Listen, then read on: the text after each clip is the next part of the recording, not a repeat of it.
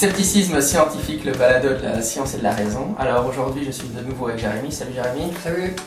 Et on va faire une petite euh, conversation impromptue à propos de l'agnosticisme et de l'athéisme. Euh, la, la raison pour laquelle euh, j'ai pensé enregistrer ça, c'est parce que euh, en écrivant euh, Zach et Zoé, tome, tome 2, euh, sur la mythologie chrétienne, je suis tombé sur une page Wikipédia euh, qui parlait de l'athéisme agnostique et ça m'a un peu interpellé. euh. En fait, quelqu'un m'a fait la remarque, c'est vrai que c'est ça qu'il y a eu. J'étais en train, j'avais écrit une, euh, j'écris chaque fois dans Zoé un petit texte à la fin avec euh, un peu les objectifs pédagogiques de- du volume et j'avais mis les athées ou les agnostiques. Et, et une personne m'a dit oui mais quid des athées agnostiques? Je dis des athées agnostiques? C'est quoi cette bête-là? C'est quoi ces gens-là? Et du coup, j'ai été un peu voir. Parce que franchement, j'écoute beaucoup, beaucoup de, de podcasts, d'émissions, euh, de contre-apologétique et d'apologétique, donc dans les deux camps, donc, euh, ou d'athéologie, si vous préférez ce vocabulaire-là. Donc, des gens qui débattent de, de philosophie de la religion, sur est-ce que Dieu existe, euh, les différents arguments. Et j'avais jamais entendu parler de ça.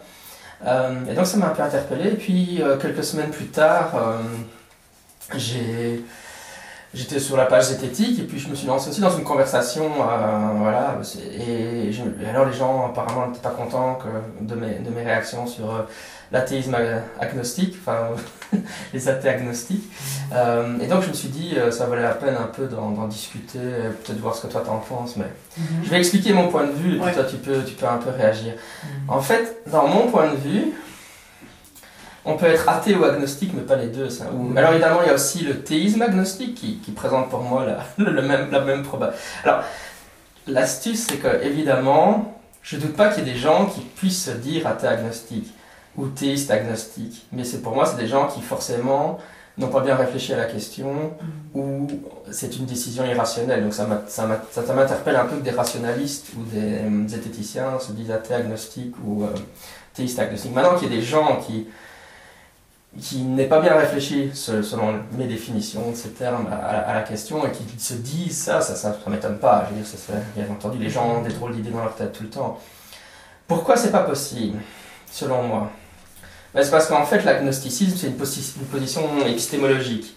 Donc c'est est-ce qu'on pense, est-ce qu'on pense qu'il est possible ou non de savoir si Dieu existe?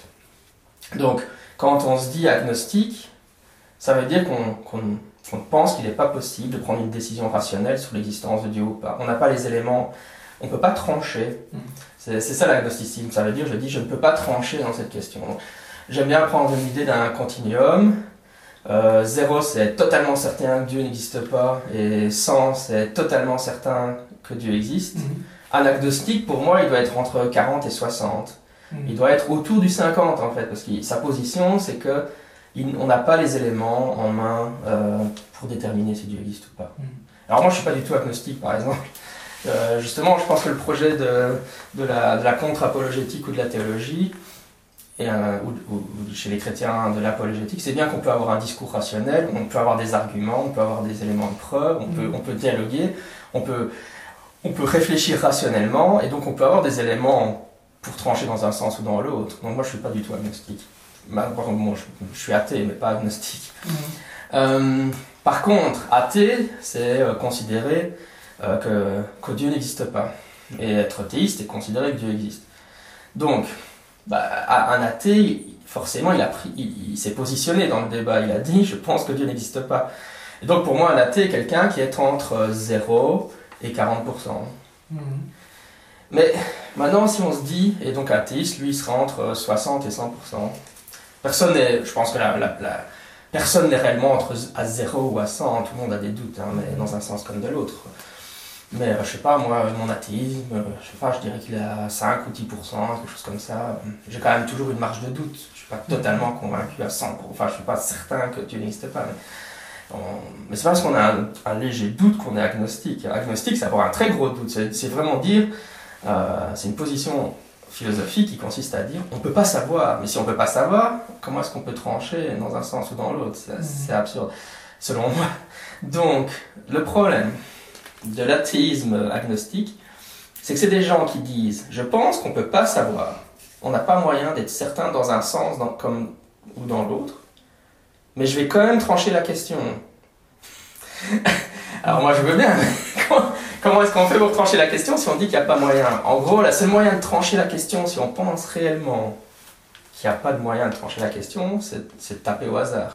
Mm. Bah, et, euh, ou de dire, alors, c'est une des réponses qu'on m'avait faites sur, sur le groupe zététique, c'est de dire, hmm, je, je, pense qu'on ne peut pas trancher, mais je vais vivre ma vie comme si Dieu n'existait pas. Mm-hmm. Ok, mais vivre sa vie comme si Dieu n'existait pas, ça c'est pas être athée. Pour moi, ça c'est pas de l'athéisme. c'est juste je dire je ne sais pas et on, va juste choisir un mode de comportement alors qu'on ne sait pas. Mais pour moi, l'athéisme, c'est pas. Euh, pour moi, ça, c'est, je, qualifierais ça de d'agnosticisme non pratiquant. C'est-à-dire qu'on pratique aucune religion, on est agnostique. On choisit de ne pratiquer aucune religion, on est agnostique. Tandis que euh, quelqu'un qui choisit de vivre sa vie comme si Dieu existait alors qu'il pense qu'on ne peut pas réellement savoir, ça, ça serait un agnostique pratiquant. Mhm. Et ça, c'est des positions cohérentes. On peut être un agnostique non pratiquant ou un agnostique pratiquant, mais un agnostique athée ou un agnostique théiste, ça ne, rime à rien pour moi. Mhm. Qu'est-ce que toi, tu en penses Je pense que c'est c'est assez, assez, difficile de comprendre la logique, effectivement. Moi, j'ai pas beaucoup entendu ce terme. Alors, j'ai vu, j'ai vu un peu les débats, les débats récemment, mais sur, les, sites ou les, les, articles que j'ai lus par le passé, j'ai jamais beaucoup vu qu'on utilisait ce truc-là. donc ça m'apparaît assez euh, contradictoire en, première vue. Je pense que c'est plus lié à une, euh, soit à une incompréhension des définitions, ou alors à, la manière dont on l'applique de manière très euh, tranchée ou pas en fait. Mais ce qui est du coup aussi un peu une mauvaise compréhension. Mais je me dis que par exemple les gens qui se disent agnostiques, comme tu dis, ça veut la seule manière euh, qui, me semble un peu sensée d'essayer de réfléchir à ça, c'est de se dire que c'est des gens qui constatent qu'ils ne peuvent pas prouver que Dieu n'existe pas, et donc pour eux, ils ont conclu que, euh, bah, plutôt l'agnosticisme, on ne sait pas prouver, donc on ne peut pas dire qu'il n'existe pas, mais qu'en même temps, il n'y a rien qui, qui, les a convaincus euh, de penser que Dieu pouvait exister non plus, mais donc ils, ils assument d'être dans une sorte de croyance et de vivre avec cette croyance que Dieu n'existe pas, même s'ils savent qu'ils ne peuvent pas 100% justifier leur croyance par des, des, des preuves. Moi, c'est peut-être un peu comme ça que je l'entends, et c'est la seule manière euh, qui m'a semblé un peu cohérente d'essayer de comprendre euh, ce que ça voulait dire. Je sais pas si, qu'est-ce que tu penses de, ça? Oui, moi je pense aussi que c'est. Oui, je suis d'accord. Je pense que c'est des gens qui voient la définition non pas sur un continuum un peu bayésien comme je l'ai mhm. fait, mais sur un, c'est prouvé, euh, on a une preuve définitive ou pas. Et alors ils disent on n'a pas de preuve définitive que Dieu existe, ou on n'a pas de preuve définitive que Dieu n'existe pas, donc je suis agnostique. Mhm. Euh, mais en fait ça c'est une façon de penser vraiment, euh, vraiment très, très carré comme ça. c'est un peu, un peu extrême je pense.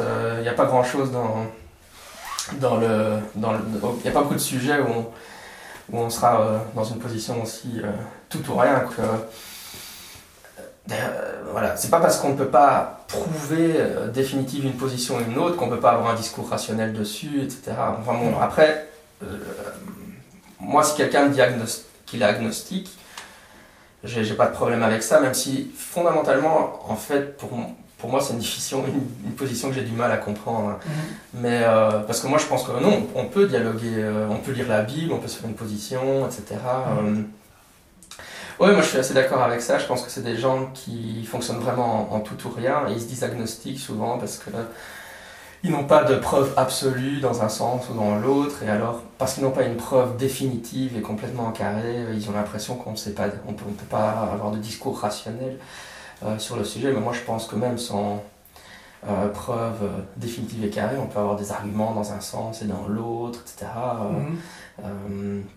Donc euh, c'est pour ça que je pense pas qu'il faille voir ça en tout ou rien. C'est pour ça que je présente ça dans une optique plutôt bayésienne, euh, avec un, pourcentage dans lequel on se situe. Et je pense que personne, même les chrétiens, sont pas totalement. Euh, enfin, ils ont aussi des doutes, et même les, les, athées les plus athées peuvent avoir des doutes, c'est pas, pas interdit non plus. Hein. Oui, je pense que ces, ces, visions tout ou rien elles sont souvent problématiques euh, dans d'autres sujets aussi. Parce qu'il n'y a pas grand, grande situation où on a du 100%. Hein. Quand on fait une étude, même si tu as 30 études qui montrent que euh, telle méthode est efficace pour traiter les phobies, bah, je veux dire, euh, c'est pas du 100%. Mais il y a un moment, on considère qu'il y a suffisamment de preuves accumulées pour penser que la probabilité est, très élevée et donc on, conclut. Mm-hmm. Euh, c'est pas une précision de 100%, mais ça suffit quand même pour conclure. Alors du coup, pourquoi est-ce qu'ici on ne pourrait pas conclure? C'est comme si on ne pouvait pas conclure si on n'arrivait pas à 100%, alors qu'en fait, il n'y a quasiment jamais de situation où on est dans du 100%. Vous écoutez Scepticisme scientifique, le balado de la science et de la raison, un podcast consacré à l'étude scientifique du paranormal, à la pensée critique et à la philosophie. Oui, puisque moi je vois souvent dans les débats, c'est l'aspect euh, polysémique du mot croire. Euh, alors, on me sort souvent des choses, mais je sais que ça vient de, des nouveautés, etc. Euh, l'idée, voilà, les, chrétiens y croient, mais les athées, ça serait une absence de croyance. Mm. moi j'ai un peu du mal à j'ai un peu du mal avec ça même si quand j'étais plus jeune ça me parlait hein, je comprends bien mais, mm. mais c'est quelque chose qu'on lit beaucoup chez les sceptiques mais pour de vrai, moi je pense que pourquoi est-ce que je suis athée? Ben, Parce que je lis des arguments ou j'écoute sur des podcasts des arguments pro et contra et j'entends des gens débattre avec des arguments assez sophistiqués. Quand je mets dans la balance les, les, différents, les différents arguments, eh bien ça me j'arrive à la conclusion que donc euh, c'est une conclusion à laquelle j'arrive avec des arguments qu'on a proposés, des contre-arguments qu'on a proposés. Et donc finalement, j'ai une conviction, finalement, j'ai une, une, opinion qui est fondée par tout ce que j'ai entendu par le passé. Donc mon athéisme, c'est comme, c'est comme, euh, ouais, c'est ça, c'est comme lire des études scientifiques et dire, bah, le, sur base de toutes les études que j'ai lues, mon opinion sur un sujet, c'est ça. Mmh. Et donc, en philosophie, on parle de croyances justifiées et de croyances non, mal justifiées ou injustifiées. Ce qui fait la rationalité, c'est est-ce que la croyance est bien justifiée. Donc, quels sont les arguments que je peux déployer, les preuves que je peux déployer, etc. Mais donc, pour moi, oui, l'athéisme, c'est une forme de croyance, dans le sens, c'est une opinion à laquelle je suis arrivé. Euh, j'espère qu'elle est bien justifiée, c'est-à-dire mmh. que j'espère que j'ai des très bons arguments, etc., pour la défendre. Euh, plutôt que quelqu'un qui serait athée parce que ses parents sont athées, qui n'a jamais réfléchi vraiment à la question.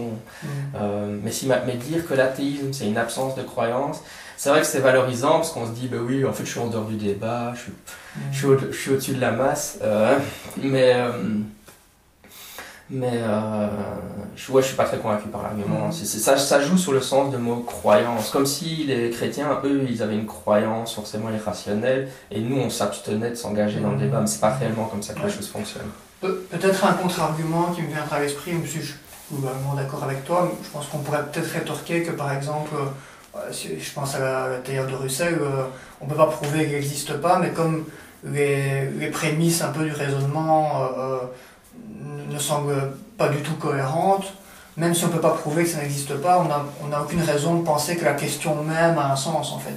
Alors après, évidemment, des, des, des, euh, des, croyants, enfin des catholiques ou autres, vont, vont tous être convaincus que la question a un sens, qu'il y a suffisamment de preuves pour montrer que la question a un sens. Mais peut-être que certains athées se, se disent que la question a tellement pas de sens que pour eux, ça n'a pas de sens de parler de croyance non plus, parce que, voilà, c'est même le fait de se poser la question, il n'y a déjà rien qui justifie ça, en fait. Oui, c'est un argument, c'est un argument pratiquement euh, oui, philosophique qui, mhm. qui, a été ou qu'on a objecté à la métaphysique. Se demander euh, euh, des questions métaphysiques, ça aurait juste, ce serait du nonsense, ça n'aurait juste pas de sens. Mhm. Mais malheureusement, de toute façon, en philosophie, c'est des, positions qui ont été réfutées parce que, par exemple, si je dis euh, une affirmation métaphysique n'a pas de sens, bah, en mhm. fait, je viens faire une affirmation métaphysique, donc c'est une, auto, autocontradiction dans les termes. Mhm. Donc, euh, malheureusement, c'est des choses qui, en philosophie, on sait bien que ça ne, ça ne tient pas la route. Hein. Tout, on ne peut pas vivre que dans de l'empirisme pur comme ça, ça mhm. c'est pas, pas possible. Mais. Euh, Ouais, moi je pense que ça se nourrit surtout de l'idée justement par les gens qui n'ont pas beaucoup réfléchi à la, à, la, philosophie de la religion et qui qui n'ont pas en fait finalement une, opinion très, euh, très informée sur le sujet. Et bon, en gros, c'est toujours euh, les gens qui croient, ils, croient parce qu'ils sont imbéciles, etc., ou qu'ils n'ont pas, ils pas d'arguments. Mm. Et les chrétiens ont des arguments, enfin les apologistes ont des arguments qui sont vraiment pas si faciles que ça à démystifier. Hein. Mm. Je veux dire, je, je vois les, les, philosophes qui essayent de, de démonter les arguments, hein, c'est pas, pas aussi facile donc malheureusement, c'est comme souvent, les éthiciens, on peut avoir une, opinion un peu dénigrante envers les, les, autres communautés de pensée. Et ça, ça, ça nourrit notre, je sais pas, notre, notre ego, mais une fois qu'on se confronte vraiment aux arguments des, des, apologistes, on se rend bien compte que c'est pas, pas si c'est pas si facile que ça de démystifier ce qu'ils avancent. Et donc, oui, moi je pense euh, qu'on peut avoir, on peut croire rationnellement, voilà, je suis en train de choquer plein de monde, mais Mm. je pense qu'on peut croire rationnellement en Dieu, donc avoir des arguments rationnels pour justifier sa croyance de Dieu, et tout comme je pense qu'on peut avoir des arguments rationnels euh, pour être athée. Euh, donc c'est pour ça qu'en utilisant le mot, croire, je veux dire, le mot croire, si on, on peut l'utiliser, oui, voilà, c'est seulement si on dit on a la foi, et la foi, c'est croire sans preuve. Mais, mais moi, je connais pas beaucoup de chrétiens, finalement, qui, qui me disent, oui, j'ai la foi, je choisis de croire sans preuve. Tous les apologistes, il y en a aucun qui disent ça. Ils disent, j'ai la, je crois en Dieu par, à cause de tel argument, tel argument, Mhm. tel argument, tel argument. Et, et quels sont tes contre-arguments à ça? Ouais. Et alors, ça a quel sens de parler de croyance dans ce cas-là euh, Mm. Ouais. Donc je pense que beaucoup dans d'erreurs de raisonnement que je vois, c'est que les gens comprennent, mais euh, utilisent mal le mot croire. Mm. Et ils le confondent avec le mot la foi, euh, qui serait la foi, ça serait croire sans raison. Mais bah, William Lane Craig, il parle de euh, rational faith, une, foi rationnelle justement. Donc, Mm. euh, Ouais. Et je pense que ce qui est un peu dommage et ce qui me chagrine, c'est qu'à ce moment-là, on est un peu décalé par rapport aux. Les, les, les- les apologistes chrétiens dé- déploient des arguments extrêmement sophistiqués et puis les Mhm. zététiciens ou les rationalistes en face, ils, ils argumentent à un niveau très très bas. Alors, Mm. si quelqu'un observe réellement la discussion, euh, il va se dire Mais c'est quoi ces rationalistes qui sont, qui sont au courant de rien? Ouais. Ils répondent à côté de la plaque. Ouais, je pense qu'il y a une sorte de biais aussi qui fait que les, les athées ou les rationalistes ne, ne vont jamais vraiment écouter ce que disent les théologiens.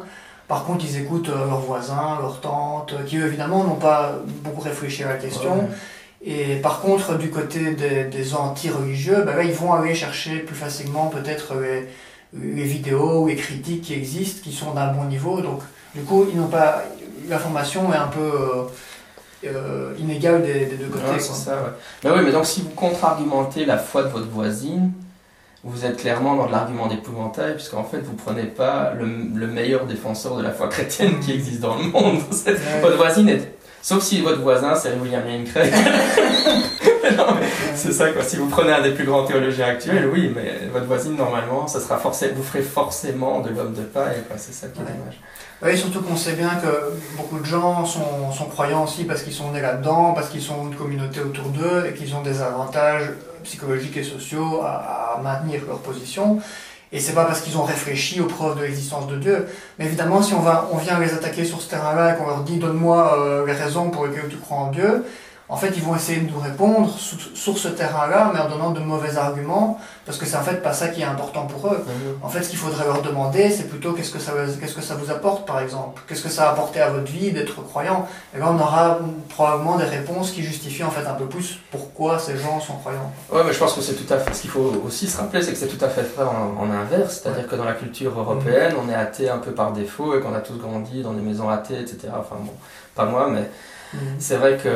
Alors, si votre athéisme, vous êtes athée juste parce que vous avez grandi dans un milieu athée, mais et on vient vous demander défendre ton athéisme, vous allez aussi sortir des mauvais arguments. euh, Mm. et bon, moi ça me dérange pas hein, que les gens sortent des mauvais arguments, mais le problème c'est qu'en tant que zététicien ou que rationaliste, on est supposé aimer réfléchir à avoir des bons arguments. Ou on devrait faire mieux que ça. En gros, c'est ça que j'essaie de dire. C'est un peu dommage si, si votre. Et en plus, ça c'est une chose. Un, on devrait le faire mieux. Si, si on se dit zététicien et qu'on on aime la- l'argumentation et la contre-argumentation.